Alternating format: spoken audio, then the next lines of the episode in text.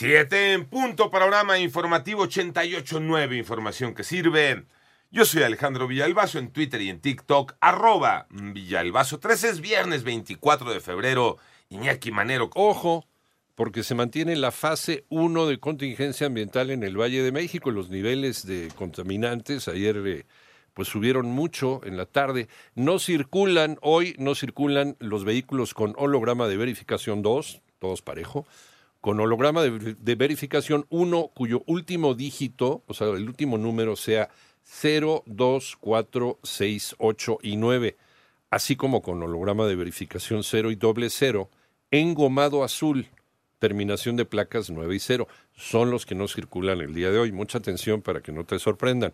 Por otra parte, Rosa Itzel, la niña de 12 años que fue herida el martes pasado por una bala perdida en la alcaldía Álvaro Obregón en Ciudad de México, lamentablemente falleció ayer en el Hospital Pediátrico de Legaria.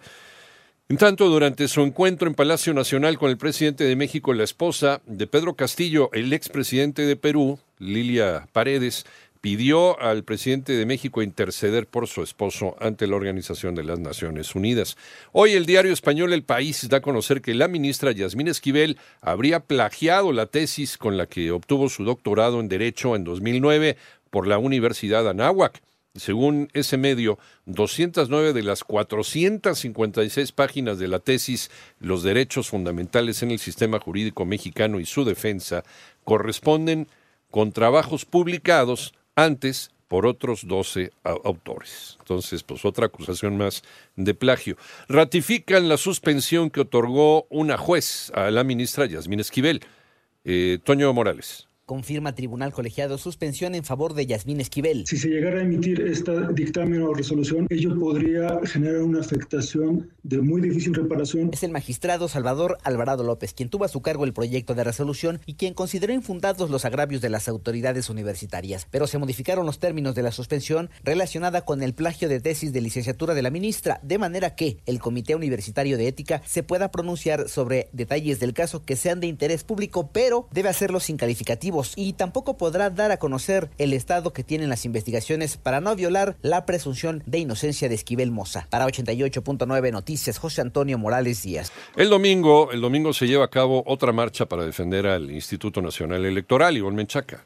La marcha del próximo domingo en defensa del INE no tiene como destinatario el presidente de la República, sino a la Suprema Corte de Justicia de la Nación para echar atrás el plan B de la reforma electoral que, a decir del empresario Gustavo de Hoyos, daña la democracia del país. Y un respaldo, no una línea, un respaldo a la Corte para decirle, no importa lo que diga el señor de allá, no importa ni siquiera lo que aprobó la mayoría legislativa, la que decide eres tú. Si logramos que esta concentración empodere a las y los ministros, empoderar a la Corte en su conjunto para que se la crea, para que sepa que ella es a final de cuentas la que decide. Esto en la presentación del libro La rebelión de la clase media, 88.9 Noticias, Simón Menchaca Sarmiento.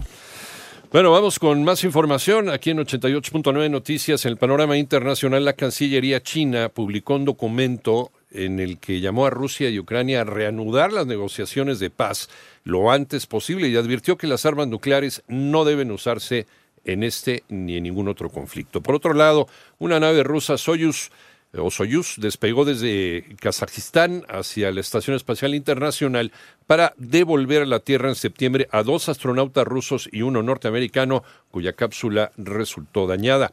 Y Corea del Norte lanzó cuatro misiles de crucero estratégicos, informa la agencia estatal norcoreana, y señaló que las pruebas tenían el propósito de demostrar la fuerza de este país asiático.